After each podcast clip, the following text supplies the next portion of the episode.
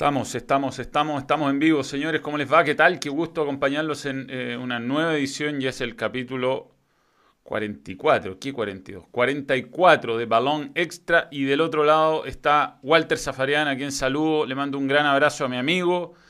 Eh, nos vimos hace poco, no nos veíamos hace mucho tiempo, pero nos pudimos ver en mi último día a Buenos Aires. Lo pasamos muy bien, un asado en la casa de Buscalia. Y realmente un gusto poderte saludar a la distancia, Walter. Te mando un muy gran abrazo. Qué, bueno verte bien. Hola, Manu, querido. Sí, para mí también. Sabes de mi cariño, de mi aprecio, de, mi admiración. Eh, ¿Qué asado nos comimos ese día? Eh? Gran asador Juanjo Buscalia, digámoslo. sí, claro. ¿Qué asado nos comimos? Impresionante. Mm. Eh, la gente tiene que saber que Juanjo tiene una, una, una condición que le encanta prender fuego y asar. Y aparte lo hace bien. Sí, mucha paciencia tiene. Aprovechamos, aprovechamos que ese día él no tuvo noticiero, que el noticiero estuvo a cargo de otros. De otros. de, otro. Eh, de, otros que además lo hicieron, por se sacrificaron por el equipo para Exacto. sí, para poder tenerlo. Bien, bien. Se agradecen ese tipo de gestos. Eh, pero fue muy lindo ver, ver ahí a todo el equipo. Había muchos que no veía hace tiempo. A Bubi, no veía a, a, Gallego, no veía. Bueno, hay, hay un montón a, a, uh, Panqui. Juan, Juan, Cruzrea, Panqui. Juan Cruzrea, bueno, toda la, toda la gente que está detrás de, de los noticiarios y que hace muchas de las secciones que son divertidas. ¿Para qué te traje existe todavía, Walter, o no?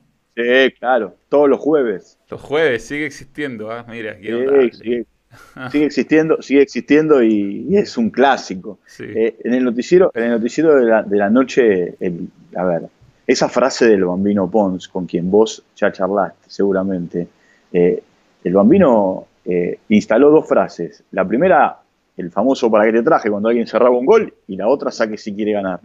Y me parece que quedaron las dos como marca registrada. Inclusive, esta historia de cantar los goles. Mira, hace poco Alario, creo que fue Alario, eh, estaba eh, en el canal saliendo al aire y, él, bueno, contaba que, seguía los relatos de, su pueblo natal y, él no jugaba todavía Colón y, bueno, y se sorprendía con los relatos del bambino cantándole a los jugadores. Así que, eh, bueno, a partir, a partir del relato de Pons salieron los, los, las frases, el famoso para qué te traje y el saque si quiere sí, Aquí estuvimos, estuvimos también con el bambino, ahí contaba sus cosas, es impresionante, porque no, no, te cuento una anécdota larguísima, empieza a darse vuelta, es, un crack, es, muy, muy entretenido. Nosotros con Walter, bueno, tuvimos, eh, nos conocimos en el Mundial, ¿no? Sí, pero en realidad, en realidad habíamos tenido contacto previo a, Brasil, porque vos eras el corresponsal en Chile, eh, pero sí, pero forjamos nuestra amistad en, a partir de Sudáfrica. Diez años ya. Sí, qué increíble. Y, bueno, Walter estaba encerrado en un container que había que ir en un carrito. Porque estos containers quedaban lejos del centro de prensa, tampoco tanto, era una distancia caminable, pero hacía mucho calor en el día y te iba a ir un carrito o en una camioneta. Y, era un container. Mucho, frío, mucho frío. Sí, hacía mucho frío. Mucho frío. A ver, el tema es así, para que la gente sepa. El centro de prensa eh, tiene eh, su lugar para alquilar donde vos podés armar tu estudio de televisión. Entonces, Fox lo que optó es ponerlo dentro del perímetro del centro de prensa, pero fuera de lo que es la estructura de eh, los estudios, montando los sudafricanos con mucha astucia, ¿eh? una especie de edificio armado con bloques de containers y el, container tenía atrás, en lugar de tener chapa, un gran ventanal y ese ventanal daba al Soccer claro, City. Al, estadio. Entonces, vos durante, claro, durante todo el día tenías la manera de transmitir, pero también tenías el estadio de fondo.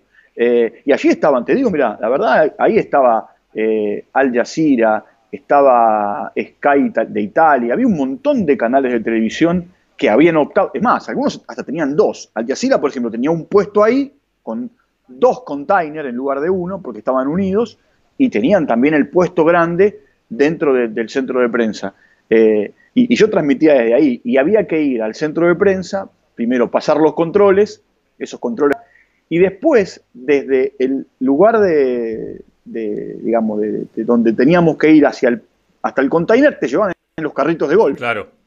Claro, y ahí tú estabas todo el día, era ahí el, era ahí el, como el estudio central, ¿ah? pasemos por estudio central, eh, si pasaba cualquier cosa con los móviles, eh, estaba y tú ahí en el... Y era, no, era la, no era como ahora, que había internet bueno, eh, todo era medio a última no, hora. No había. no. mira, a ver, en ese, había no, había, no había internet en esa zona, ni había cableado. Entonces teníamos los pendrive, esos pendrive a los que le cargaba el canal una cantidad de, de gigas para poder ponerlo en la computadora y poder tener la conectividad, tratando de, eh, como en los viejos tiempos de la dial-up, ¿viste? ir fijándote, o en el teléfono, ¿viste? Cuando tenés eh, los datos, los datos eh, mm, prepagos, bueno, ir chequeando cuánto le quedaba para ver si había que recargarlo, porque no era como ahora que se recargaba de manera automática con la computadora, tenías que llevar el pendrive, el pendrive al, al Mandela Square, para que te lo recargaran. No, sí, era, era, era todo muy, muy complicado, lleno de, lleno de, cosas. Pero bueno, yo no, yo no estuve tanto en, ahí en la zona de, Johannesburgo, porque en realidad yo estaba en Nelsprit, pero sí hablábamos muchísimo al aire, muchísimo. Todo el tiempo. Y ahí estábamos. Bueno, hay una anécdota muy buena, pero bueno, Juan Pablo Perret te manda un saludo al gran Walter Zafaliar y a Gino, a Gino, a Gino Río. Em, que ayer tuvo, tuve un vivo por Instagram donde se dijeron algunas cosas. De la pega viendo al gran Walter Zafarian, un gran abrazo, crack, dice Jonathan Vivanco. Y, siempre, bueno, eh, Iván Cárcamo siempre responde, comparte su experiencia. Y estamos en eso. Estamos, fue, era todo muy rústico en Sudáfrica. Y bueno, hay un, hay un momento muy gracioso porque estábamos todos en pelota. Además, no nos dieron a muchos teléfonos con datos, entonces no teníamos ni siquiera el chat de BlackBerry, que era lo que se usaba en ese momento alguno. Claro, yo, usaba, yo usaba mi BlackBerry, mi BlackBerry personal, eh, más allá del teléfono que tenía del canal, no existía WhatsApp, No, no, no. Y la comunicación, y la comunicación básicamente era por BlackBerry. Sí, sí. Entonces yo estoy dando la alineación de Chile y a mí me dicen que juega Suazo. y Uh, bueno, fue, un tema, fue un tema tremendo, porque ¿sabés, ¿sabés cómo fue la historia? A partir, a partir, no importa quién, no importa quién, porque la gente va, la gente va, la gente va a preguntar quién fue. A partir de charlar con un jugador, con un jugador, yo me entero que no juega Suazo. Y, y claro, yo me hacía esfuerzos, pero tremendo, tremendo, para que te avisaran que no jugaba, que no jugaba. Y en ese momento empezás a dar la formación y, bueno. Eh, y tú te dices, no, no juega no, no juega, no juega, Pero, pero, no, fue, no, pero pará, todo esto, todo esto contemos a la gente que no fue al aire. No, no, pero ¿ah? alguien lo grabó. Eh, no, todo esto, no, está bien, no importa. Eh, en definitiva, pues, yo te digo, yo me, divierto con esas cosas. son, son situaciones que, que, que, se dan. Es más, me ha pasado con el seleccionado argentino. Mira, eh, en ese Mundial de Sudáfrica, eh, yendo al complejo en, Pretoria, a la Universidad de Pretoria, eh, un día yo descubro una cosa y desde la puerta lo cuento. Y claro, y se ve que alguien le avisa a un dirigente que estaba dentro. Ese dirigente sale y me dice, che, ¿por qué contaste? Yo tengo que contar las cosas. En definitiva, yo estoy acá para contar las cosas. si a ustedes les molesta, no les gusta, les pido disculpas, pero a ver, si hay dos cosas que nunca voy a dejar de hacer es contar y preguntar, le decía yo a este dirigente. Al que después me encontré días más tarde en el Mandela Square.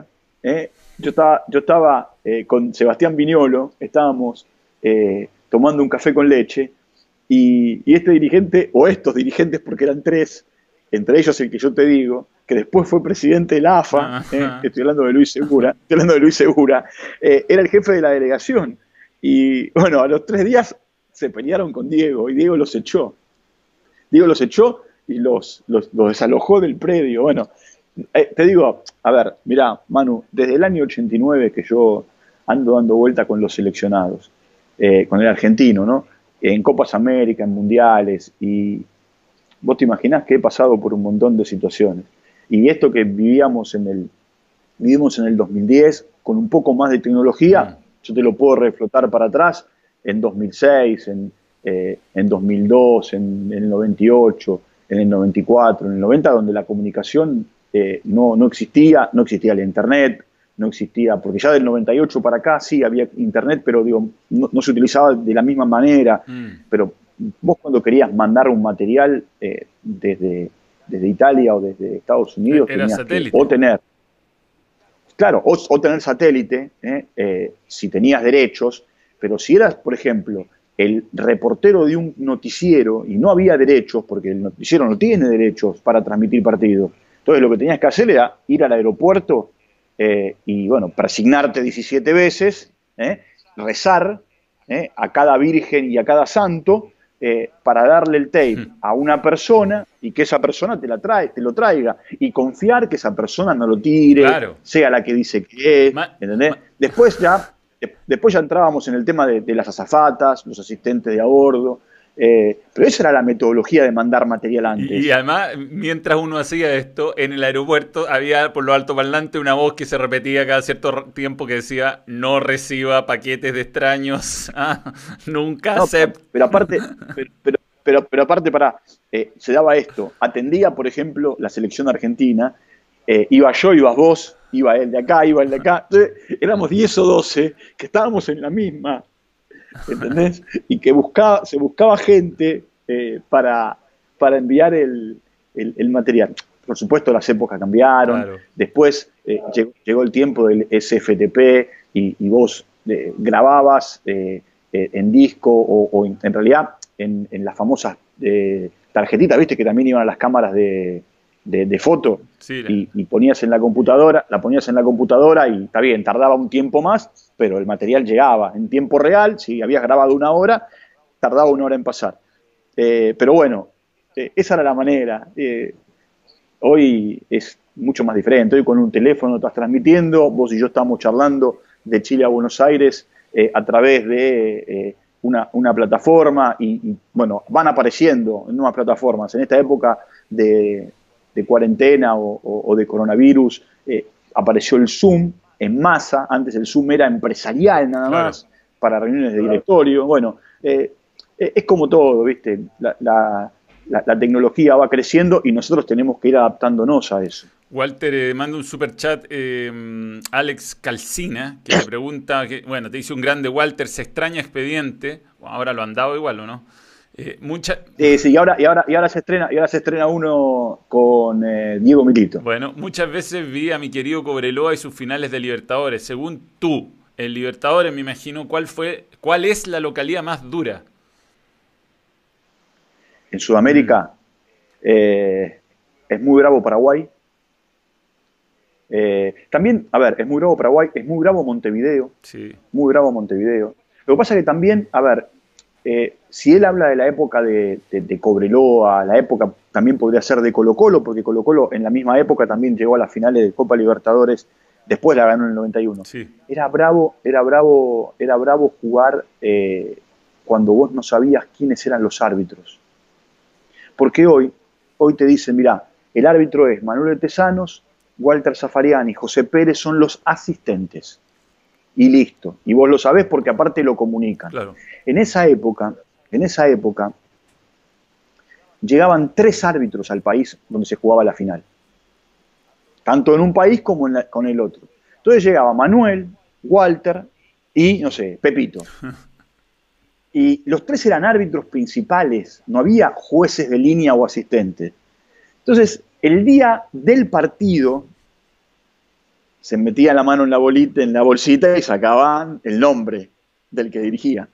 Eh, ahí están las famosas historias de las bolillas frías y calientes y bueno, y, un montón de cosas que, fueron pasando. Después eh, cambió, eh, hoy es bravo, es bravo también, a ver, es bravo ir a jugar a, a la altura, no importa dónde, es bravo ir a jugar a Barranquilla por el tema del calor.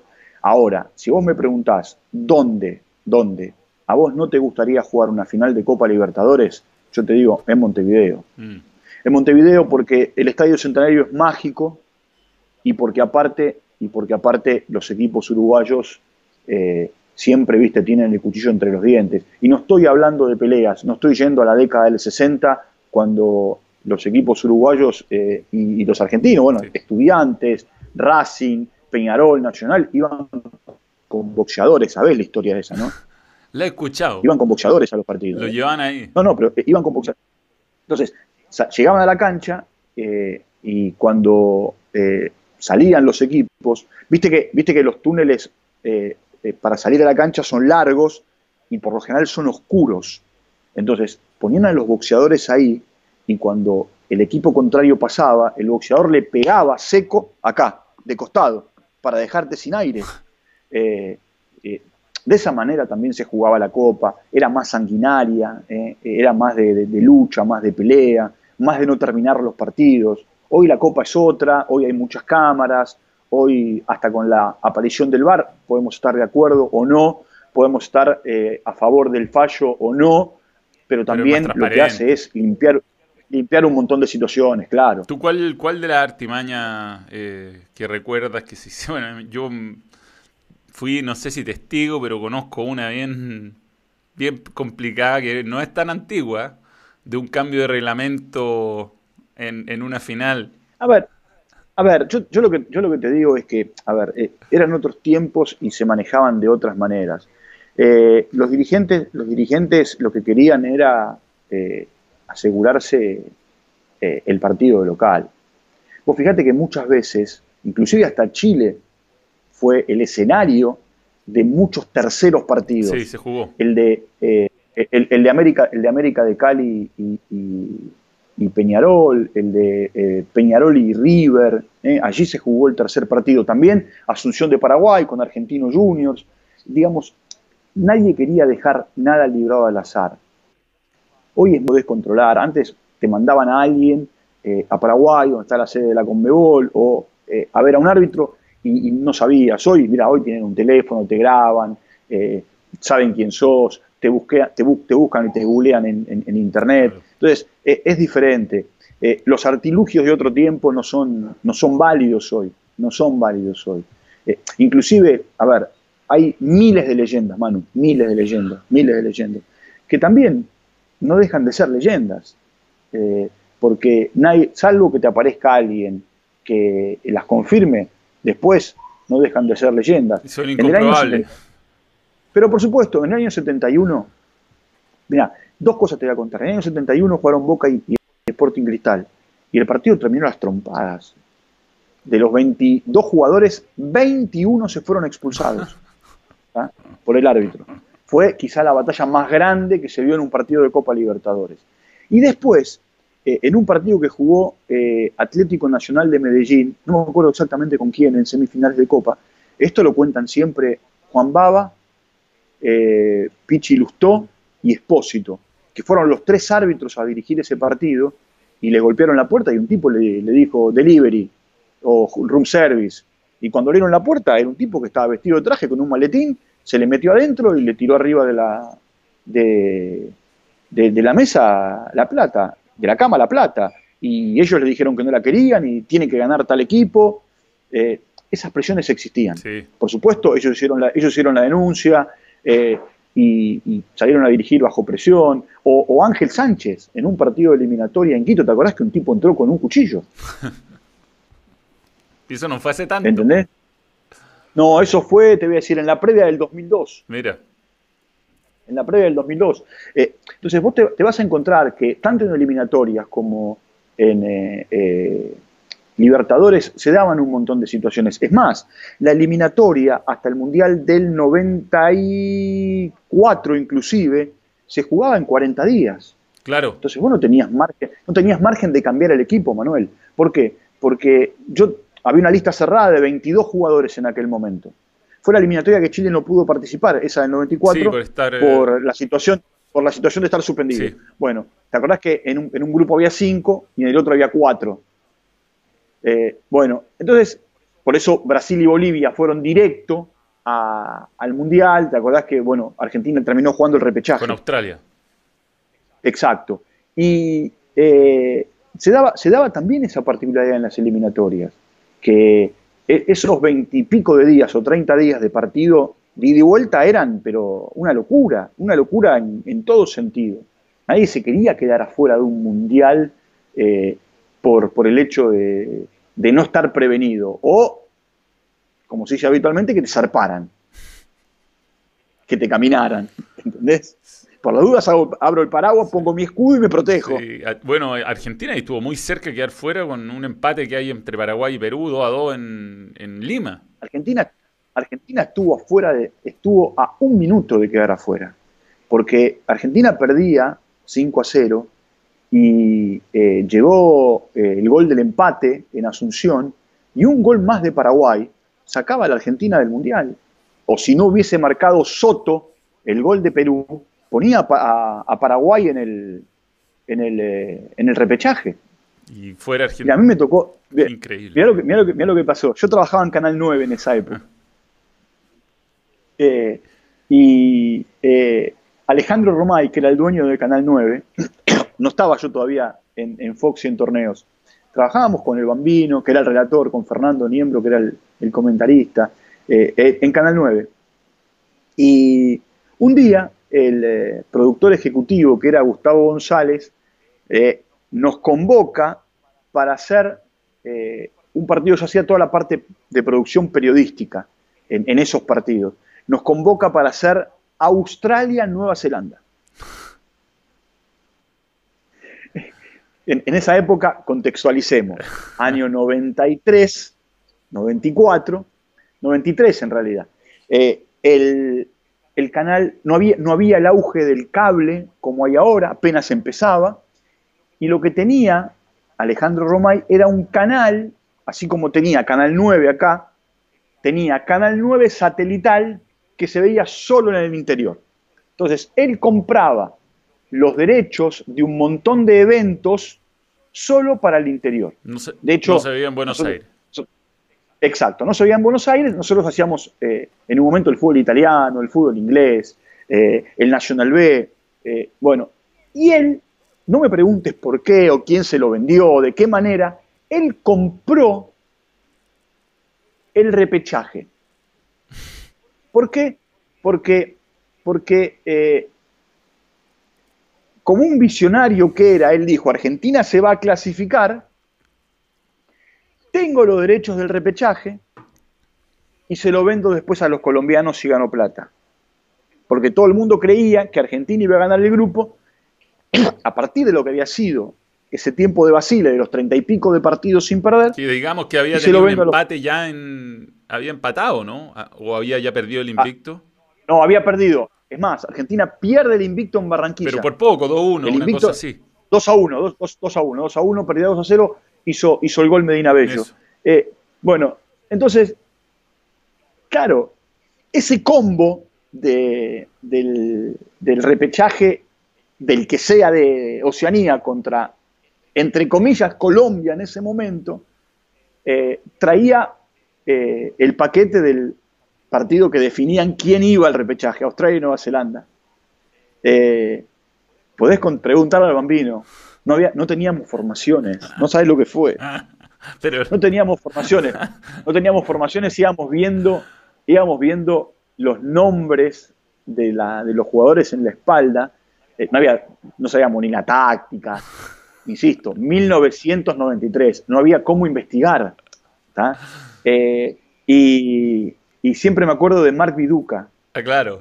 Barbie Duca, claro, porque era, era la figura, el pelo largo, y, era el, bueno, y el partido, vos te imaginás, Manu, se jugó hora de la Argentina como a las 4 de la mañana.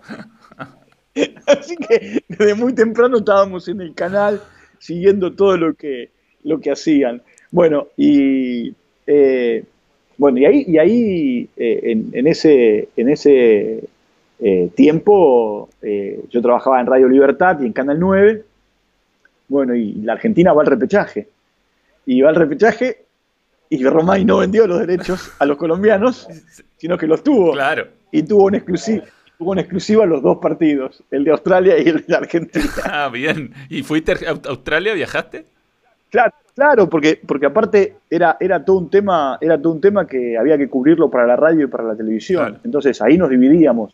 Fernando, Fernando eh, el Bambino, Héctor Caldiero, que relataba en la radio, Héctor Gallo y yo. Éramos los cinco que trabajábamos en, en, eh, el canal y en la radio. Eh, si bien eh, el bambino no relataba en la radio, relataba Héctor Caldiero y Fernando comentaba y Héctor Gallo y yo hacíamos vestuarios. bueno, y nos dividíamos el trabajo, pero bueno, buena, buena son, viste, miles, miles de recuerdos que, que quedan, ¿viste? Em, Walter, soy miope por crecer pegado a la TV viendo expediente fútbol, dice Daniel Ortega. ¿Cómo cree que le irá, ¿cómo cree que le irá a Holland en la UC? Mira, Ariel es un gran entrenador.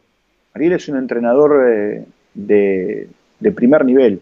Eh, y ahí en el arranque del campeonato le ha ido bien. Él tiene como desventaja que llega un equipo que en el último tiempo ganó campeonatos con diferentes entrenadores. Entonces tiene la vara alta.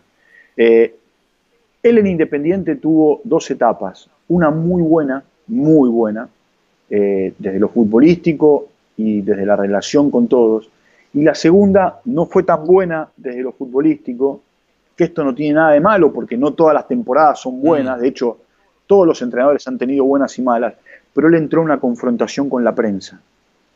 Él entró en una situación con, muchos periodistas y eso lo llevó a, irse en un momento, a volver después y a terminar como terminó en el mundo independiente. Pero es un muy buen entrenador, Ariel. De hecho, lo demostró. Mirá, dirigiendo la reserva de Banfield, cuando Almeida era el entrenador, siendo un poco el observador, el analista de videos de, Almeida. Después también lo acompañó en River. Eh, y eh, en realidad primero en River y después en Banfield y después, y después se fue a Defensa y Justicia. Y en Defensa y Justicia, la verdad, hizo un trabajo descomunal, impresionante, mm. pero impresionante. Muy, y, bueno, en Católica le ha ido bien el rato que alcanzó a dirigir, iba puntero, no había empezado muy bien en la Copa Libertadores, pero bueno, tuvo mala suerte también en, el partido con... De hecho, Manu, mirá, él, lleva, él, lleva a Católica a San Pedro, eh, y San Pedro está devolviéndole esa contratación con goles. Y él fue un jugador que siempre quiso para Independiente y de hecho eh, en un momento determinado eh, lo tenía convencido a San Pedri para llevarlo a Independiente y, Bausa le hizo cambiar, que era el técnico de Central, le hizo cambiar un poco la, visión al chico y lo dejó en Central. Y, después en la segunda vez que lo fueron a buscar, ahí ya fue medio sobre el cierre del libro de pases y no llegaron a concretar todo. Pero él llevó un jugador a Católica que siempre quiso tener. No es que fue a buscar a San Pedri porque necesitaba un goleador. No, necesitaba un goleador y fue el, futbolista al que él, al que él le, apuntó un montón de veces para reforzar a Independiente. Sí, ha hecho goles. Yo creo que no han dado todavía también, pero también es pocos partidos y, y tuvo esa mala suerte católica que tenía cuatro jugadores fuera del, del, partido con América de Cali, que son, fue en salida, Lescano, Kusevich eh, y Albert Huerta. Eran cuatro titulares, más Saavedra, tenía un le tocó mala suerte y la verdad es que, bueno, en Chile no, no hay suplentes al nivel de los titulares en, la mayoría de los equipos y, creo que le pasó un poquito la cuenta, pero ahora que vuelve, cuando vuelva, vamos, se va a resetear todo, así que va, vamos a tener ahí... Eh, ojo que este va a ser un tiempo, este es un tiempo de mucha reflexión para los entrenadores, ¿eh?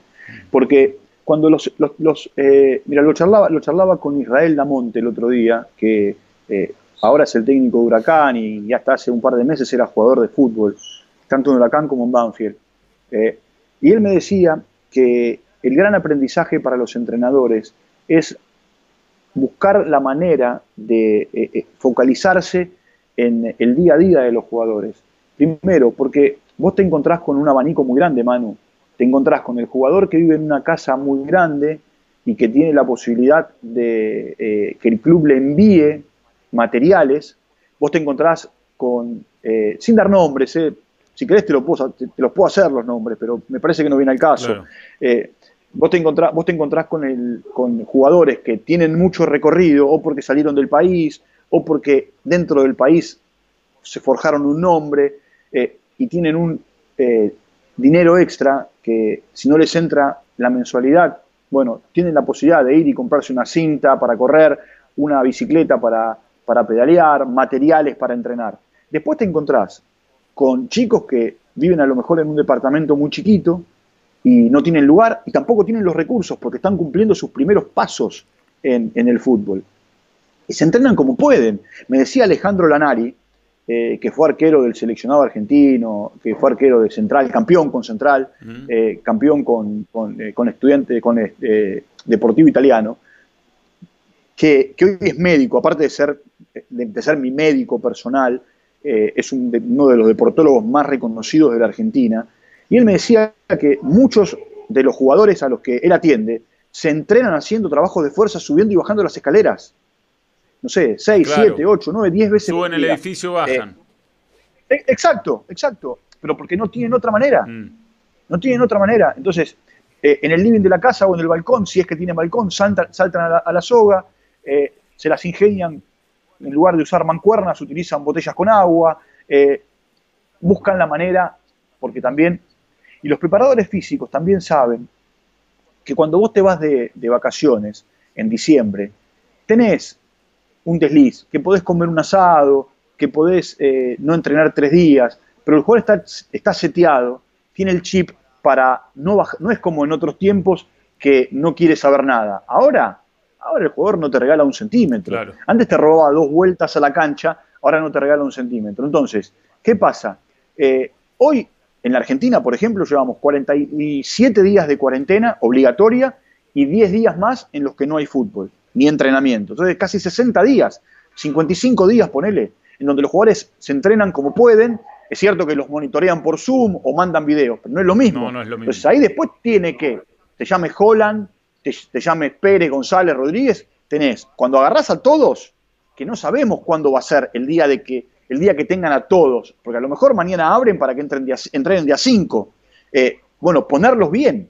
Va a ser difícil. Y después, otra, y después otra cosa. Vos me decís, vos tenés memoria. Sí, tenés memoria porque tenés técnica, tenés eh, talento cuando le das la pelota. Ese jugador que hoy lleva 55, de, 55 días sin tocar la pelota, una cosa es agarrar la pelota y pasársela a tu hijo o patear contra un paredón y otra cosa es entrar en el juego de la dinámica ¿eh? y, mucho más hoy, cómo se presiona, cómo se corre, cómo se juega eh, y con la intensidad sin pelota. Sí, va, a ser por eso, es como que se resetea todo. Yo creo que es muy difícil hacer pronósticos de lo que va a pasar. Yo siento que los equipos más ricos, más capacitados, van a poder marcar mucha diferencia, más de la que marcaban antes, eh, porque probablemente tienen más recursos para preparar a sus jugadores. Pero bueno, es una incógnita. Oye, Walter, te quería llevar a Eurogol nuestra primera experiencia uh. junta. Es ahí. Voy a contar, voy, a contar esta historia. Eh, un día, yo hacía, yo hacía Eurogol con el Bambino Pons. Cuando empezó. La primera, la primera dupla de Eurogol fue Pons-Zafarian. A partir de la cantidad de partidos que él tenía, viene en la segunda temporada. Eh, yo hice una temporada y media con él. Aparece Emiliano Rashi, que fue quien sucedió al bambino en Eurogol. Cuando volvemos del Mundial, eh, me, citan a una reunión eh, Hernán Videgain, que es el productor máximo que hoy tiene, que Fox, eh, en ese momento era productor ejecutivo, y, me dice, ¿con quién te gustaría hacer Eurogol? Entonces, él me dice, yo tengo algo en la cabeza, pero me gustaría eh, chequearlo con vos. Entonces le dije, mira, le digo, a mí, si vos me das a elegir, y por esto de la pan-regionalización, digo, a mí me gustaría hacerlo con Manuel. Le digo, eh, no, tengo, no tengo un gran conocimiento de él, le digo, más allá de, de, alguna charla del tiempo en el Mundial. Yo sé que él se viene a vivir a Buenos Aires por una cuestión personal. Le digo, me dice, bueno, yo había pensado en dos personas. Dice, una Manuel y otra, no importa quién. Eh, pero listo, esa otra persona, por eso no doy el nombre, digo, queda de lado, queda de lado. Eh, y, como los dos coincidimos en esta historia, eh, lo, vas a, lo vas a hacer con Manuel. Y ahí arrancamos. Ahí arrancamos, mirá, ahí arrancamos haciendo Eurogol y, y yo con la misma estructura de Eurogol hacía el show de la Champions. Claro, que de hecho lo sigo haciendo, lo sigo haciendo, pero bueno, hoy ya con otros productores, porque los chicos, tanto Fermulatori como, eh, no sé, eh, Arias, eh, Lucho Petraglia y, el mismo Martín, eh, Martín Fernández, crecieron y bueno, hoy son productores de transmisiones. Claro. Pero, pero bueno, vos sabés que, mira, a mí cuando me preguntan, cuando me preguntan eh, cuáles son los dos programas, o, cuáles son los programas, o el programa con el que te identificás, por supuesto, a mí todo el mundo me, identifica con Expediente Fútbol en el canal, pero Eurogol es el programa que yo más quise después de Expediente Fútbol, a la misma par de Expediente. Mira que hago noticieros desde hace 20 mm. años eh, en el canal. Pero el noticiero era compartido y era un trabajo de mucha gente y, estaba con vos, con Juan, con Alina, con, eh, no sé, con Rashi, con eh, Abel Asturi, con Donatucci, con un, montón de gente. De hecho, en un momento éramos tres eh, haciendo noticiero, con Martín Lieberman, lo hice también mucho tiempo, pero eh, Eurogol, nos llevaba a, jugar también, porque yo me acuerdo que nos hacíamos los programas a partir de, de la fecha eh, buscando los goles de, todos los países. No nos faltaba nunca un gol de ninguna liga, de ninguna liga de las grandes. Y me acuerdo que cuando se paraba por las eliminatorias o por eh, la fecha FIFA, usamos el genio para, eh, nosotros dos, buscar que cree que es protagonista. Busquen los mejores cinco goles. Y bueno, todo eso también nos, llevó, y nos llevó también a estar muy encima de lo que pasaba y de conocer a un montón de futbolistas. Sí, sí, sí. Es que eso es lo que, a eso iba yo, porque gracias a Eurogol, eh, esto fue el 2000, 2010. 2010. y, duró harto tiempo. Yo diría que fue el último, el 2014 lo, cortaron. Cuando, cuando, vos te, cuando vos te fuiste, cuando vos te fuiste otra vez para Chile, eh, creo que fue después del Mundial 2014. creo que hasta ahí llegamos. Eh, bueno, bueno, hasta, digamos, terminamos, terminamos con la temporada 2013-2014. Sí. Eh, te digo, pues yo lo habré hecho como ocho años, entre el Bambino, Emiliano en ese tiempo y después todo el tiempo que lo hice con vos, que fue el tiempo, digamos, que, que la pareja de, de conductores duró más. Pero es que lo que a mí más me gustó de Eurogol es que me dio un, conocimiento de lo que venía, ¿no? Había jugadores como Eden Hazard, que nos tocó cuando sale campeón con el uh. Lille, eh, que eh, decíamos va a ser un crack, va a ser un crack, y, Eurogol te tiraba esos nombres, Aubameyang, me acuerdo, eh, que así... Aubameyang, Wilshire, ¿te acordás de Wilshire? Que después lamentablemente tuvo muchas lesiones, la rompía en el Arsenal. Claro. ¿Sabés, cuál era el tema? Que, digamos, tampoco había tanto para ver por televisión eh, y vos no, más allá de Italia, España y a lo mejor Alemania, no tenías mucha, Inglaterra, no tenías mucha referencia de lo que pasaba en Francia, no tenías mucha referencia de lo que pasaba en, eh, no sé... los partidos menores de la otra liga. Me acuerdo que pusimos una vez un clásico de Holanda que terminó 10 a 0, ¿te acordás? Sí. Eh, eh, de, de, PSB y, y Feyenoord. Y, después las historias de que se, citaban por internet para matarse en Ámsterdam y pelearse. Bueno, eh, y, después íbamos detrás de las ligas raras, por, raras entre comillas, ¿no? lo digo con respeto. Buscábamos los partidos más importantes de Ucrania, de Grecia, eh, de Polonia. y bueno, eso era lo que diferenciaba el programa de Turquía de Turquía mostrábamos, sí. Eh, me, acuerdo, me acuerdo que era la época en la que Lugano la rompía en Fenerbahce eh, y, bueno, mostrábamos todo eso. Y, fue un programa que a mí me, gustó mucho. Te voy a explicar por qué. Porque en el año 1990 y... Mira, no sé si no fue 97 o 98, me parece que 98 después del Mundial. Cuando volvemos de Francia, me convocan a mí Sí, fue 98. Y ahora vas, ahora vas a ver por qué. Me convocan a mí para producir periodísticamente Eurogol, que era un programa, era un programa que se emitía los domingos por Canal 9, que lo conducían Quique Wolf y Sebastián Viñolo. Y Sebastián, y Sebastián Viñolo. ¿Por qué? Porque ellos eran la dupla de relator y comentarista de Canal 9 en los partidos. ¿Está? Bueno, con Sergio Rec como eh, campo de juego. Campo de juego. Bueno, sí. ¿Y sabés quién era, sabés quién era mi asistente? Eh, mi asistente. ¿Quién trabajaba conmigo en la construcción de, ese programa los domingos? Arturito Puig. Qué grande. Qué grande. Que hoy, hoy es uno de los, de los responsables de producción, es el responsable del noticiero mm. eh, en el canal. Eh, bueno, y ahí te digo, por eso te digo que fue 98, porque es donde él arranca, empieza a trabajar. Fue, eh, fue el campeonato que gana la Lazio en, en Italia. Sí, sí. bueno, y, vos sabés que, bueno, ahí empezó mi, relación con Eurogol. Así que mirá de dónde viene. Después, el, el programa dejó de salir en Canal 9 porque Quique se fue para ESPN, porque Sebastián empezó a transmitir para América. Eh, y eh, eh, veníamos todos de Telefe, porque habíamos hecho el Mundial 98 para Telefe. Y bueno, pasa un tiempo y a los 4 o 5 años Eurogol empieza a salir por, por Fox. Así que mira de dónde viene el 28 más de 20 años. Qué locura, qué locura. Pero bueno, nos dio mucho conocimiento, a mí me dio una base muy importante de conocer eh, no solamente el, fútbol europeo, sino que la televisión. Yo no tenía tanta experiencia conduciendo programas, ni siendo co-conductor en este caso. Eh, piensa que yo venía llegando del mundial haciendo móviles distintos a estar en el estudio.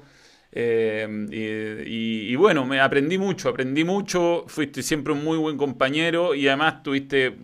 Siempre me han preguntado cómo fueron, cómo fueron los argentinos contigo por ser chileno. Yo te juro que nunca sentí un, vaya, algún comentario eh, muy aislado de parte de mis compañeros de set. nunca sentí un desprecio ni nada, todo lo contrario, apoyo y como que, bueno, lo que tú mencionaste, como esa sensación de que yo podía hacer aporte por el hecho de no ser argentino, justamente. Yo me acuerdo, me acuerdo que andábamos juntos para todos lados, porque aparte eh, hacíamos el programa, pero después también hacíamos el noticiero, íbamos a comer. ¿Te acordás que íbamos a comer? Íbamos a comer, a, comer, íbamos a comer a Carlitos. Sí. íbamos a comer a Carlitos los famosos crepes o panqueques o, como le quieran llamar, eh, siempre acompañados de papas fritas y batatas fritas. Sí, sí, siempre hacíamos ahí, teníamos, terminábamos Eurogol y nos tocaba noticiero ahí un rato ahí. Y no íbamos, y bueno, los domingos cuando hacíamos doblete también. y, los, y los domingos, y los domingos hacíamos doble conducción de noticiero, y entre un noticiero y otro digamos como tres horas. Y nos íbamos, nos íbamos Manu y yo los dos mano a mano a comer los domingos. Eh, a diferentes lugares, siempre íbamos a un lugar distinto. Un día terminamos en un tenedor libre en Puerto Madero, ¿te Sí. ¿Cómo se llama? De la bisteca. La bisteca, la bisteca. Terminamos comiendo los dos. Vaya a saber por qué aparecimos ahí, no sabemos. Pero lo peor es que después de esas comidas, uno del noticiero el de la noche estábamos. Uh. Claro, el noticiero, empezaba como a la una de la mañana y llegábamos con, la comida hasta acá. Eh, bueno. Bueno. Después, después, después, eh, vos sabés que, eh, a ver, hay un montón de situaciones, vivimos un montón de situaciones, hermanos, juntos. Yo, hay cosas que por supuesto me las guardo, que son personales. Me acuerdo que eh, eh, eh, hubo un momento en el, que, en el que vos llegaste y yo vivías ahí en Palermo, muy cerquita de donde está el jardín botánico, ¿te acordás? Que te pasaba a buscar, íbamos juntos. y la verdad fue... Ese, día, ese día Walter, me, di cuenta de la calidad de persona que era. Yo, bueno, yo esta la gente lo sabe, a mí, a mí me había pasado justo un poco lo de Juan, había pasado hace nada y era, estaba en un hoyo y me pasaste a buscar, me llamaste, me dijiste, ven, ven a la fiesta de torneo, ven, sale un rato. Y le dije, no, no quiero. Y me esperó ahí abajo en Armenia con Santa Fe un buen rato hasta que bajé y partimos y lo pasamos bien esa noche. Y son esos pequeños gestos que uno no, no puede olvidar, la verdad, no puede olvidar y que forjan grandes amistades y uno conoce a las personas eh, más allá de lo profesional, digamos, lo humano, y eso siempre lo voy a agradecer. Lo he dicho muchas veces que te agradezco a ti. Ese día en específico fue muy duro y fueron, bueno, de ahí amistad para siempre, amistad y, bueno y, buena dupla. Vos sabés que eh, yo viajaba todos los años a, a, Miami, a los premios Fox, como, como responsable de, de los invitados y de las relaciones públicas y, y, de, la producción del evento, ¿no? Y, en el 2010, que fue el último año que se hicieron los premios Fox en Miami, eh, yo me acuerdo que llego al aeropuerto y, voy a retirar el auto que tenía asignado con Lizardo Novillo y, bueno, yo prendí mi teléfono en ese momento yo tenía un Nextel. No, no sé si en, si en Chile llegaron los Nexteles. Era, bueno, era la radio, viste, que vos hablabas eh, y era mucho más fácil. Eh, y, tenía, y tenía mi Blackberry. El Nextel era del canal y el Blackberry era mío. Y el Nextel me lo habían dado para el viaje, para comunicarme con mis compañeros. Y cuando prendo la, cuando prendo la BlackBerry, con ese servicio internacional, viste que vos pagabas extra para tenerlo, eh, con la intención de, escribirle a, escribir a mi casa, porque era el cumpleaños de mi hija, de mi hija más grande, eh, me, encuentro con el mensaje de la situación que te tocó vivir. Y, me acuerdo que tenía que ir a buscar el auto y, era muy temprano a la mañana. Muy temprano a la mañana, hora de, Buenos Aires o de Chile, no sé, las seis y media de la mañana, siete de la mañana. Y, me acuerdo que desde, desde el teléfono te llamé. Te llamé porque necesitaba, necesitaba en ese momento, por lo menos desde la palabra, acompañarte con, con aquella situación. Y es el día de hoy, mira, que pasaron 10 años, y el otro día veía una, una foto que posteaste con, con Juan, eh, que me acuerdo siempre. ¿Por qué? Porque también fue un día muy especial para mí, porque es el cumpleaños de, de mi hija más grande, el 9 de diciembre, y, eh, y, digamos, siempre uno de los dos temas, ¿no? Lo que te pasó con Juan y, el cumpleaños de, de mi hija Florencia. Sí, pues yo, yo me acuerdo me llamaron, me llamaste por supuesto y llamaron varios que fueron. Me llamó Fernando, me llamó Mariano. Eh, fue, bueno, me sentí apoyado en ese momento, yo no estaba ni contratado. me podrían haber echado a la mierda y dije, no, este, este, cacho no lo queremos y la verdad la compañía ahí se portó bien conmigo y me dio oportunidad además, eh, estando muy mal. Yo, eh, esto también, no sé, poca gente lo sabe, alguna vez le dije lo iba a contar, pero a mí me pasó que el primer cumpleaños eh, de Juan, que fue el 3 de marzo del 2011, jugaba Católica con Vélez. Y yo fui a hacer campo de juego porque yo quería ir al partido y dije, no, ya no sé, no creo que me afecte. Y la verdad me afectó mucho y estuve el primer tiempo callado. Y Mariano, me yo no le, no le dije nada a Mariano, no, ni, ni, a Fernando, no le conté a nadie que era, ese día era especial. Y me decían, che, pues está participando poco, Manuel, vamos, metele, me dicen. Ya después en el segundo tiempo me, me prendí un poco, pero era una etapa muy, bueno, de muchos momentos complicados, muy difíciles, y la verdad el apoyo ahí de, los amigos, bueno, generé amistades que no, que no, no terminaron nunca de, nunca, nunca, que se han mantenido a pesar de la distancia y que me fui a Argentina. Te, traías, te traías los, los lunes feriados a tu hija Valentina, ¿te acordás? A, a, los, a los partidos, a los programas de Eurogol. Sí eh, ella te acompañaba, ella te acompañaba. Eh, así que, por supuesto, no, no, es mi intención meterme en este terreno en la charla que estamos teniendo porque está yendo para otro lado, pero esas son las cosas que yo rescato. Eh, y aparte, me acuerdo que un día vino, vino a jugar Chile acá y, me llamaste y me dijiste, estoy en Puerto Madero con, con la gente con la que vine para, para, creo en ese momento para Fox Chile para, para, hacer, la, para hacer la cobertura. Eh, me dice, no, no podés venir. Y yo me acuerdo que al día siguiente me levantaba a las 4 de la mañana porque tenía que ir al, a la radio, ¿eh? porque entraba, entraba a las 6 al aire eh, y tenía que estar por lo menos una hora antes. Y, dije, no lo puedo dejar en banda, es mi amigo. Y me acuerdo que me fui a Puerto Madero y estuvimos como hasta la una y pico de la mañana abajo de la lluvia. Sí, llovía, quedamos empapados. Yo creo que hay fotos de abajo de la lluvia. sí, sí, hay una, hay, hay, una foto, hay una foto. Eh, abajo, abajo de la lluvia y, la verdad no me importó eh, dormir dos horas menos, porque lo hice con, mucho cariño, con mucho afecto y aparte porque sentí la necesidad de ir por una cuestión de, la amistad que tengo contigo. Bueno, ni hablar, ni hablar con Claudio, mm. ¿no? Con, con, con Borghi, con Claudio Borghi tengo también una relación entrañable. De hecho, hoy hablé con él eh, por otra cosa. Es un, muy buen compañero. ah, Claudio, Claudio aparte de, del compañerismo que ustedes vivieron en el día a día, es un ser humano extraordinario. Sí. Después, como todo el mundo, se le suelta la cadena eh, y claro, le ha pasado? Como, te, como te pasa a vos, como me pasa a mí o como le pasa a cualquiera. Eh, yo, digo, yo, digo, yo digo que a la gente vos tenés que conocerla eh, en, en, la otra faceta. Eh, no en la faceta del periodista o del que, ¿entendés? Eh, está en este momento riéndose o tratando de, recordar una anécdota. Y cuando vos conoces la faceta del lado B de Claudio Borghi, te das cuenta que es eh, un ser humano, pero no 10 puntos, 1000 puntos. Sí, sí, y siempre desde su posición ayuda y, se preocupa de quienes no están tan a veces beneficiados en la estructura, es un, es un muy buen compañero. Oye, Walter, llegan preguntas y por aquí nos podemos reír un poco. Esta historia es muy buena y, y, todo el mundo quiere saber cómo es la historia del mítico despacho desde Faro. Ah, sí, te la cuento. Eh, el, tema, el tema fue así. Eh, el, partido, el partido era Suecia-Holanda. Suecia-Holanda. el que ganaba llegaba a la, a la, semifinal de la Copa de Europa. Eh, el canal lo que hace es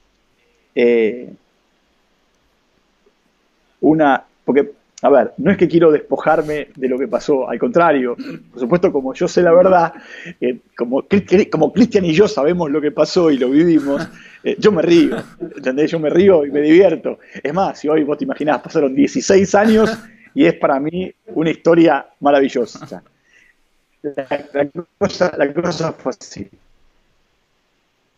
Eh, en el canal contrataron a eh, un agente que estaba en los alrededores del estadio, tipo utilitaria, donde adentro el responsable tenía los, los, beta y, bueno, y despacharlo con las coordenadas al lugar donde nosotros le dijéramos, en este caso el canal. Esto vía satélite. No tuvieron en cuenta, claro, no tuvieron en cuenta y compraron 10 o 12 minutos de satélite. Ya. No, no tomaron en cuenta que eh, el partido podía tener alargue y penales.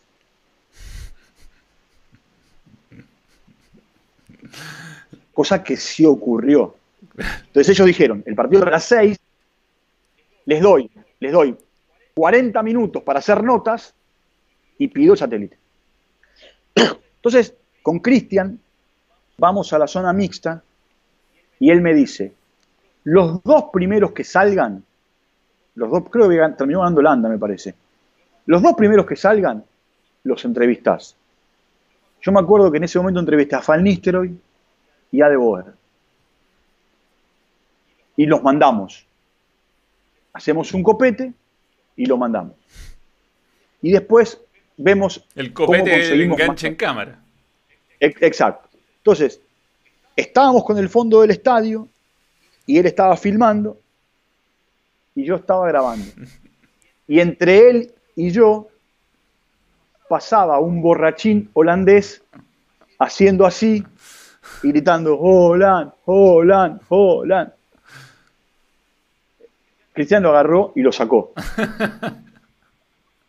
Entonces, al rato otra vez, al rato otra vez,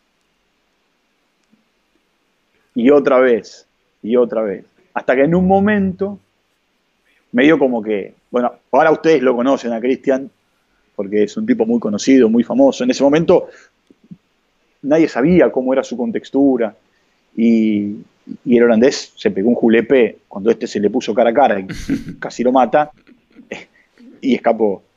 Entonces, pero se puso un costado y, y en un momento yo quería hacer el copete y el tipo como que del costado tomaba carrera para pasar otra vez corriendo. Cristian lo miraba. Entonces en ese momento él le decía al holandés, Bobby, stop. Bobby, stop. ¿Entendés? Bueno, y ahí él dice lo que dice y yo le digo lo que le digo. Eh, ahí no termina la situación.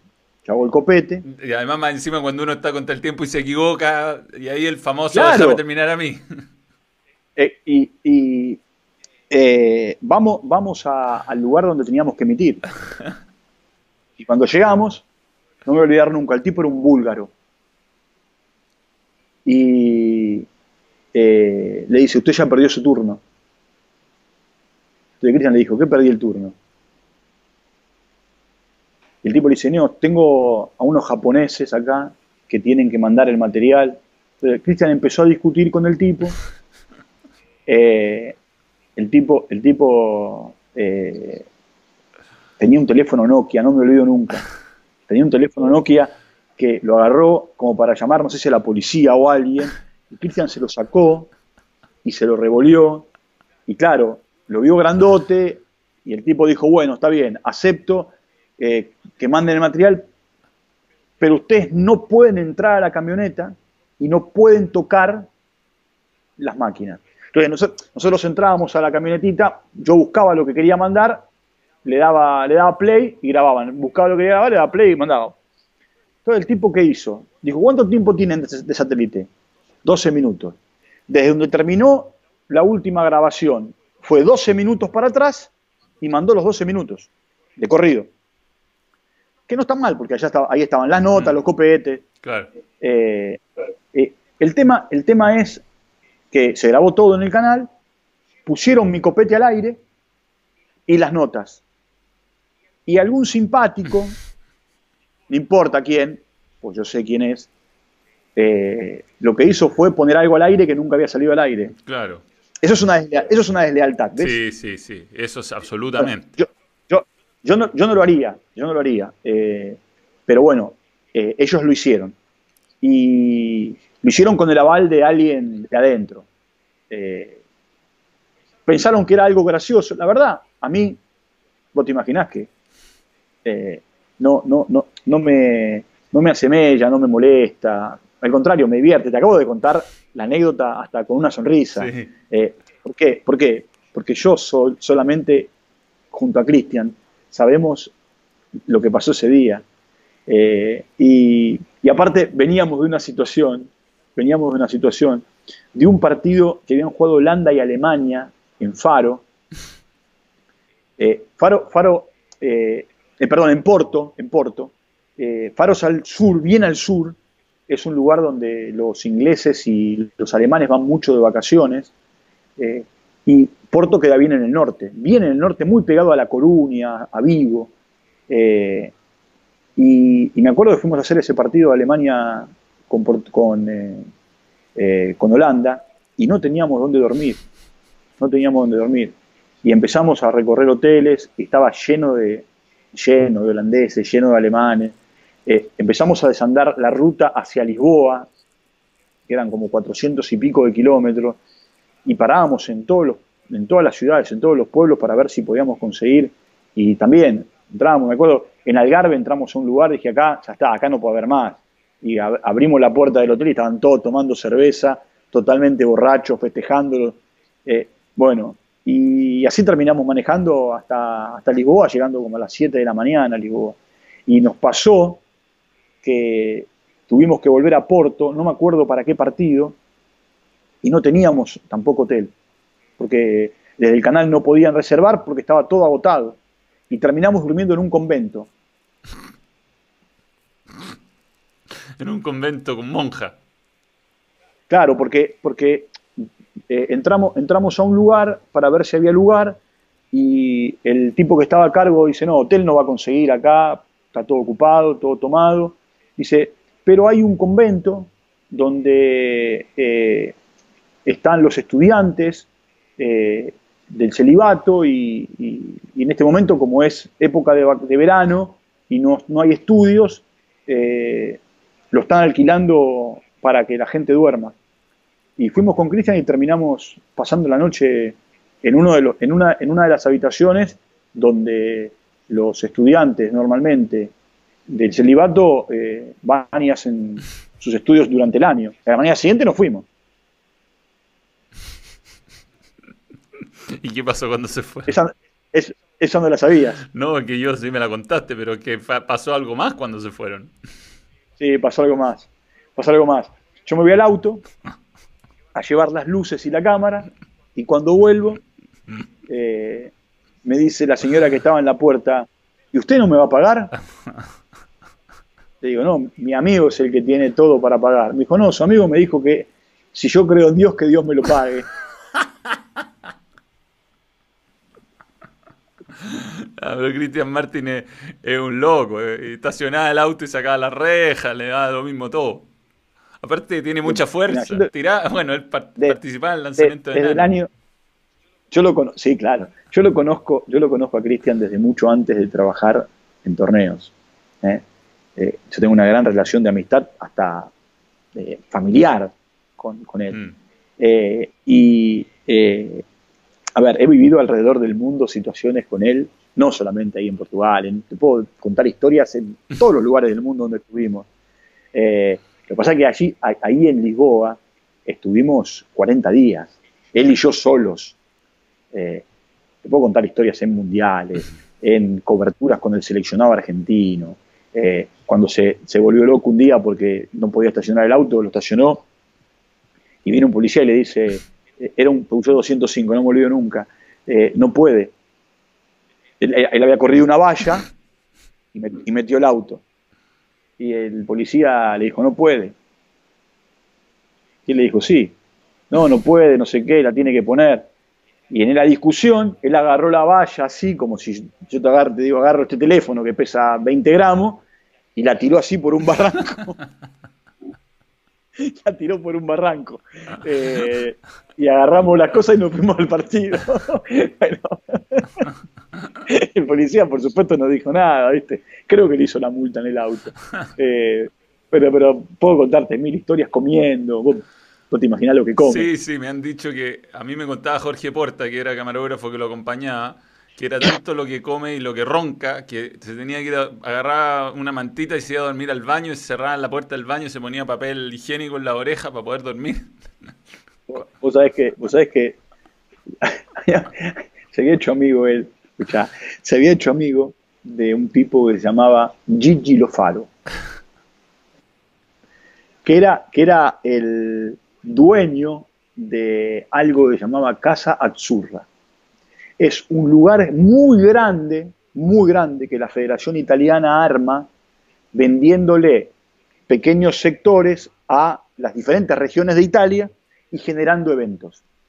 Entonces, una de las condiciones que este tal Gigi Lofaro puso fue que, eh, a ver, en una de las salas que se habían armado, la, selección de Italia tenía que dar sus conferencias de prensa. No, las de, no la, de los partidos, sino la que previa a los partidos. Bueno, entonces íbamos, un día tuvimos que ir ahí y conocimos el lugar. Claro, y este habló con este Lofaro, averiguó que esto, que el otro, y le propuso al tipo, con la cámara, hacer toda una visita grabada, mostrando, hablando con él, que el tipo cuente, no, lo vamos a poner en Fox, no sé qué, no sé cuánto, lo vamos a poner en la BBC, porque él tenía otras actividades en otros lugares. lo único que tenía que hacer es darnos de comer, te decía. Él, darnos de comer. Y el tipo, claro, el tipo, te imaginás que agarró viaje enseguida. Eh, entonces, vos ibas ahí y había un lugar que tenía, eh, viste como en los supermercados, eh, que tiene tres, tres estantes eh, de comida caliente. Entonces eran siempre pastas de una, de una marca italiana de primera calidad, que era sponsor, y que lo que hacía era poner ahí eh, lasaña, fideos, bueno, comida. íbamos a, comer, íbamos a comer todos los días a Gigi Loparo. Ahí. Y si no, y si no, nos habíamos hecho amigos de unos tipos también de Boa, eh, en, donde se estaba la, selección de Portugal, al gordo le encantan los pasteles de bacalao. Y en Portugal el pastel, el pastel de bacalao es casi moneda corriente.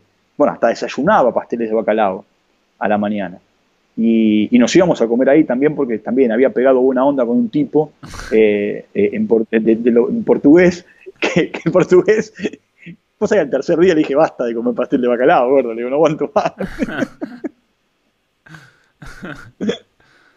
y en las notas... y, así, y, así, y así te puedo contar mil. ¿Y, las eh, notas salieron eh, por lo menos en la BBC qué sé yo? Ah, bueno, en Fox seguro no salieron. Fox seguro no salieron. y después, después él, como tenía también eh, actividades con la UEFA y iba y bueno, se hizo muy amigo del tipo. De hecho, siguió con su relación con, con Gigi Lofaro y con Casa Azzurra. Eh, nada, yo te puedo contar, un día estábamos en Estocolmo, eh, Estocolmo hacía 26 grados bajo cero, no te miento, mano, no te miento. Yo estaba muerto de frío, pero muerto de frío. Te voy a mandar una foto después para que la veas. Estoy hasta acá, me había puesto, me acuerdo, en, los, zapatos. Además, había pedido en el canal, mirá, mirá, mirá el frío que hacía, que había pedido en el canal por primera y única vez no salir con traje. Tenía jean, eh, unos zapatos tipo eh, de, escalador y, una campera hasta acá. Una campera con ropa, remera térmica, tenía eh, las calzas térmicas, medias térmicas. y, había puesto, y había puesto que me habían dado del seleccionado argentino que duraba seis horas nada más. Y yo lo usaba cuando salía a transmitir a la calle. Era como una plantilla que vos la ponías en el zapato y te, lo mantenía caliente. Mira. Por el tema, por el tema del, hielo y del frío. Y, yo estaba muerto de frío. Y este loco estaba en camisa de manga corta. Estamos, y, yo estoy así, yo estoy así en la foto, ¿viste? Y este está así, con la camisa, después te voy a mandar la foto, con la camisa de manga corta, nevaba, eh, volvimos a buscar el auto, también te voy a mandar la foto, volvimos a buscar el auto que habíamos alquilado y el auto tenía nieve hasta el capó de lo que había caído. Y este no tenía frío, nada. Eh, le digo, la verdad, sos un genio, le digo. Se reía, ¿viste? Eh, y te puedo contar mil, en todos lados, en Alemania, en España, en Italia, eh, yo, viví, muchas cosas, la verdad, no solamente con él, sino con Jorge Porta. A mí con Jorge Porta me tocó estar en la, en la cobertura, él y yo.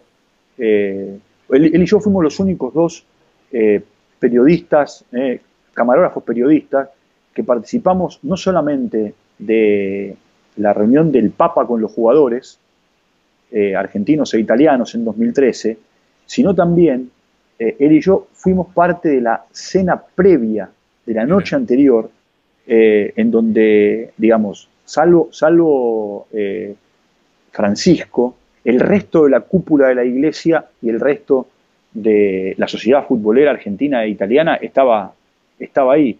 Y, te digo, ese día nos llevaron a, hacer una recorrida por adentro del Vaticano que, a ver, cualquiera puede hacerla, eh, pero es acotado el lugar que te muestran. Claro. Te llevan acá, te llevan allá y, listo. No, acá no, acá por una cuestión de vaya a saber qué o por quién, eh, nos llevaron a lugares donde, de hecho, de, hecho, tengo una foto, tengo una foto, ¿sabes dónde? En el famoso balcón. Mira, el balcón. Por supuesto, yo, yo, estoy, yo estoy parado y la foto es de atrás, ¿no? La foto es de atrás, que me la sacó Porta, Jorge Porta. Eh, en, un montón de lugares donde a ver, habitualmente la gente no va y que vaya a saber por qué o por pedido de quién, eh, fuimos parte de un grupo de, personas que fueron invitadas a, hacer esa recorrida. Así que en, el mundo tengo, o por el mundo tengo historias eh, que, a, mí me llenan de satisfacción, que hoy te las cuento y, y me generan emoción y, vuelvo a aquel, aquel día y aquel momento y al calor que hacía en, Roma ese día y te puedo contar historias en Francia. Mi amigo Machera, lo ubicás, aquí de Machera. Mi jefe mucho tiempo. Eh, eh, habíamos, habíamos sido habíamos sido a la galería La Familia. Él, Fabio Prieto es un director de cámaras que tiene el canal, uno de los mejores.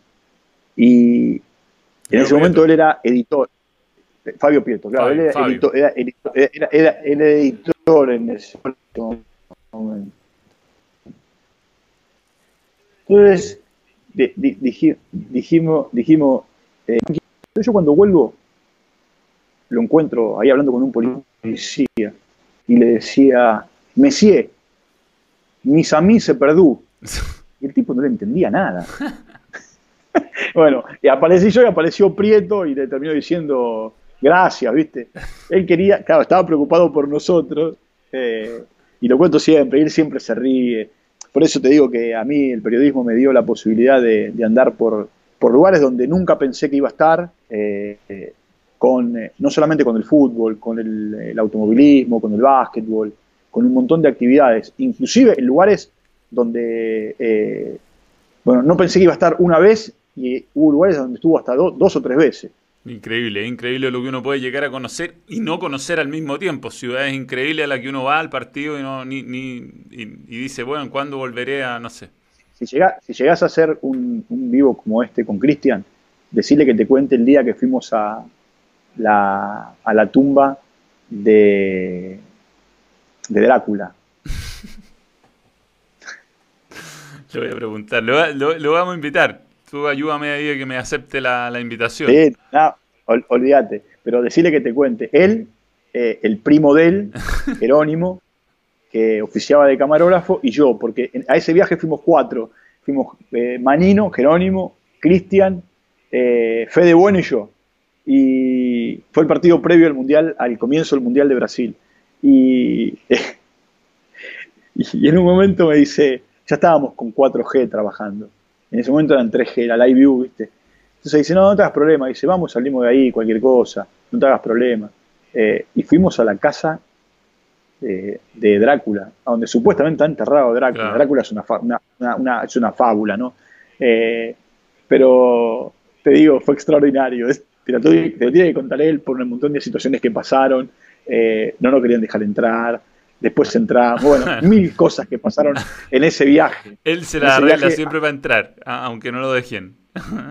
No, pero, pero aparte el tipo, el tipo nos controlaba que no filmemos y filmamos igual. Bueno, toda una situación, viste, que, vivimos en, vivimos en, en, Draculian House. Oye, Walter, antes, en la última, ya estamos medio pasados en el horario, pero te, te tengo que preguntar por el video que hemos hablado algunas veces fue con mala leche ese, ese famoso video, ¿no? De compilaciones, de cosas, de, de, chascarros tuyos. Mirá, eh, errores, errores cometemos todos. Eh, yo de los errores aprendo, aprendí. Eh, el que lo hizo sabe por qué lo hizo, yo sé por qué lo hizo y, bueno, no, no era un tema en contra mío, sino mm. en contra de otra persona. Y en el camino eh, en el bowling, cuando viste, vos vas al palo del medio y se te corre y le pega al del costado, bueno, ellos no tiraron a pegarle al del medio, tiraron a pegarle al del costado, mm. eh, pensando que me iban a hacer un daño. Y la verdad, eh, a ver, yo un día me equivoqué y en lugar de decir decimocuarto, dije decimocatorce. Y es un error de acá, no es que lo dije de mala, de mala fe. ¿Viste?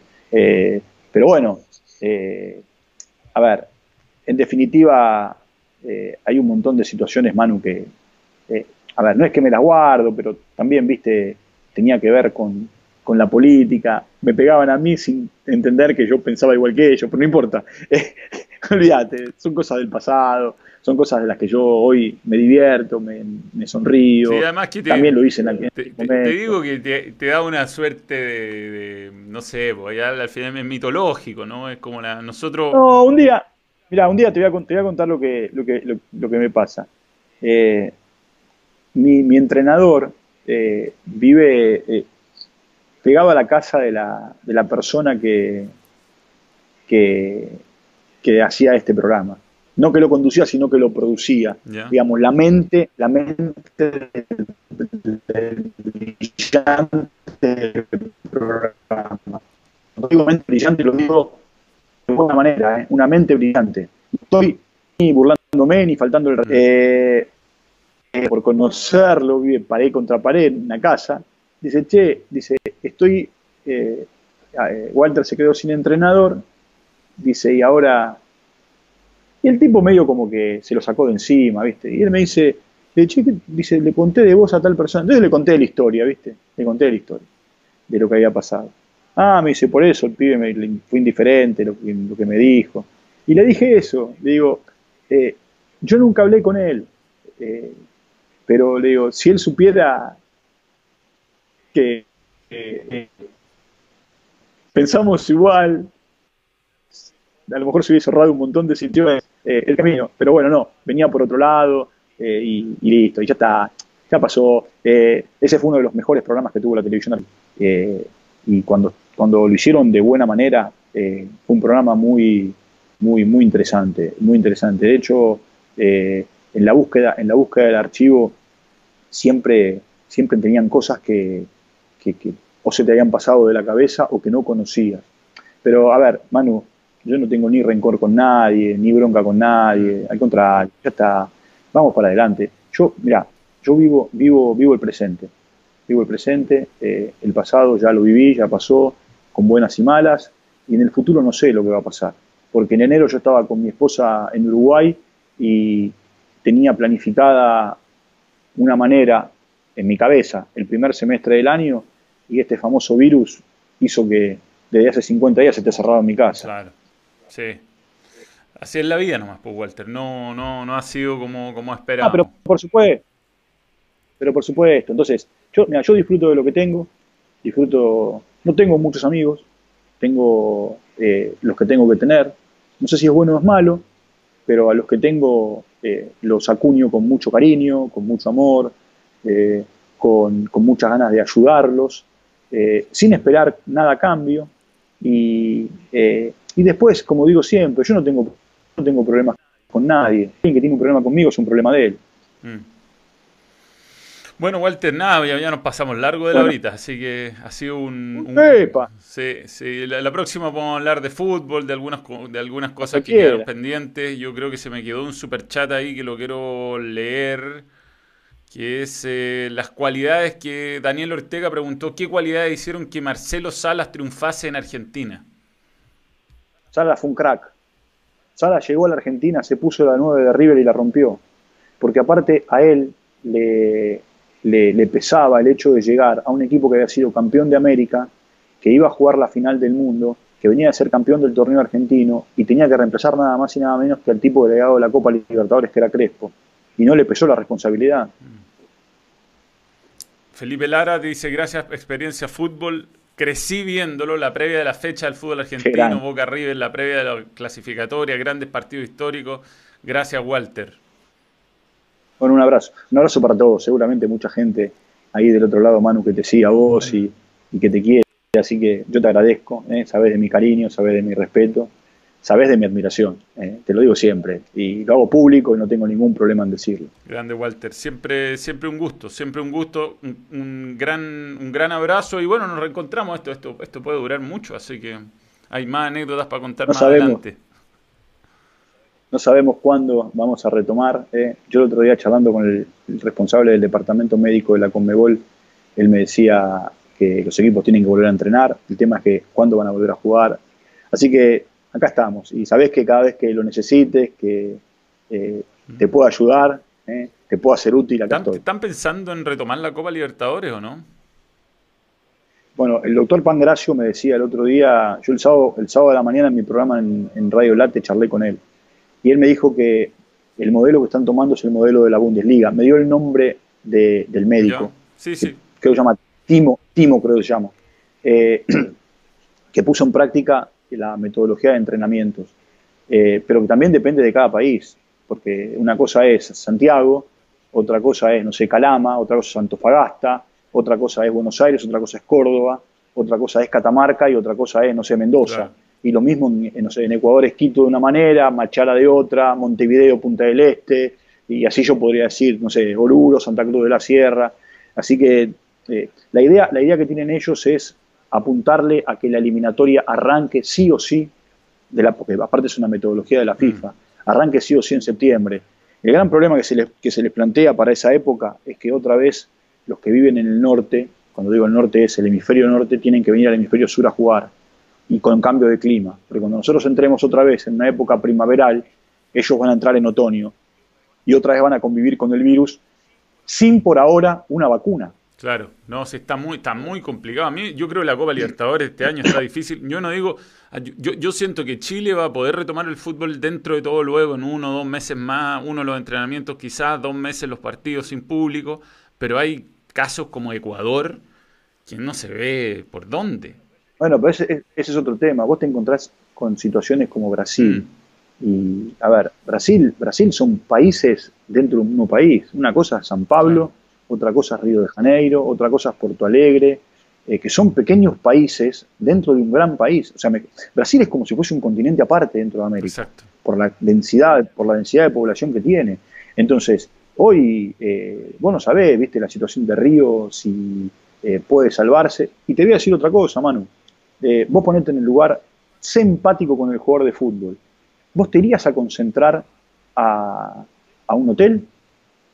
O sea, a ver, eh, yo entiendo que la industria está muy tocada, en Chile especialmente, y quizás en todos lados, acá también. Eh, lo que pasa es que en Chile además tuvimos el problema de, septiembre, se suspendió el campeonato pasado, el octubre. octubre. Sí, claro. Eh, pero también entiendo que hay clubes que no se pueden bancar una concentración en un hotel. No, para eso seguro, pero yo digo, no, pero a lo que voy es a esto.